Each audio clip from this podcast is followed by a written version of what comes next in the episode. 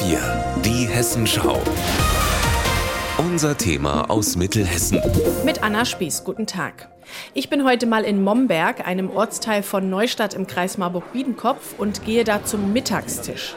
Die Stimmung hier ist schon mal gut, die Menschen warten aufs Essen, sind knapp 50 Teilnehmerinnen und Teilnehmer da.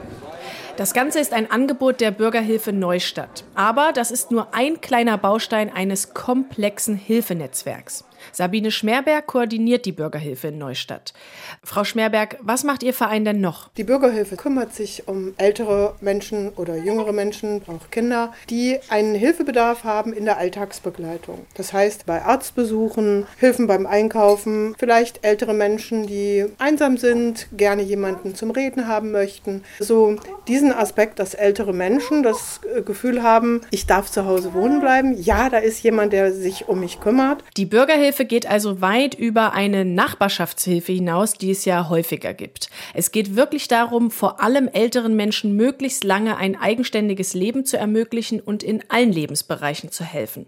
Das Ganze wird über die Pflegekasse abgerechnet und die Helferinnen und Helfer werden entsprechend geschult. Das Besondere im Kreis Marburg-Biedenkopf, es gibt elf solcher Vereine. Alle sind miteinander vernetzt. Angefangen hat das Ganze vor zehn Jahren in Amöneburg. Christina Stettin ist von Anfang an dabei und erzählt mal, wie das Konzept entstanden ist. Also von der Geschichte her ist es so, dass es einen Vortrag gab im Landkreis Marburg-Biedenkopf. Da hat der Bürgermeister der Schwarzwaldgemeinde Eichstätten sein Bürgerhilfeprojekt dort dargelegt und das hat so viele interessierte Bürgermeister dann letztendlich dazu gebracht, dass die sich in einen Kleinbus gesetzt haben, haben sich das dann dort in Eichstätten angeguckt und die kamen zurück und waren infiziert. Zusammen mit der alten Hilfeplanung ist dann in Möhneburg ein eigenes Konzept entstanden. 2013 ist die Bürgerhilfe dann als Pilotprojekt an den Start gegangen, inklusive Förderung und wissenschaftlicher Begleitung.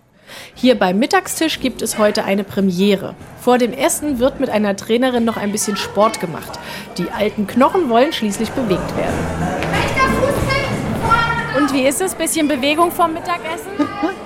Anstrengend, aber gut, denke ich mal. Nach der Sporteinlage haben wir uns das Mittagessen aber auch wirklich verdient. Vom Mittagstisch in Momberg, Anna Spieß.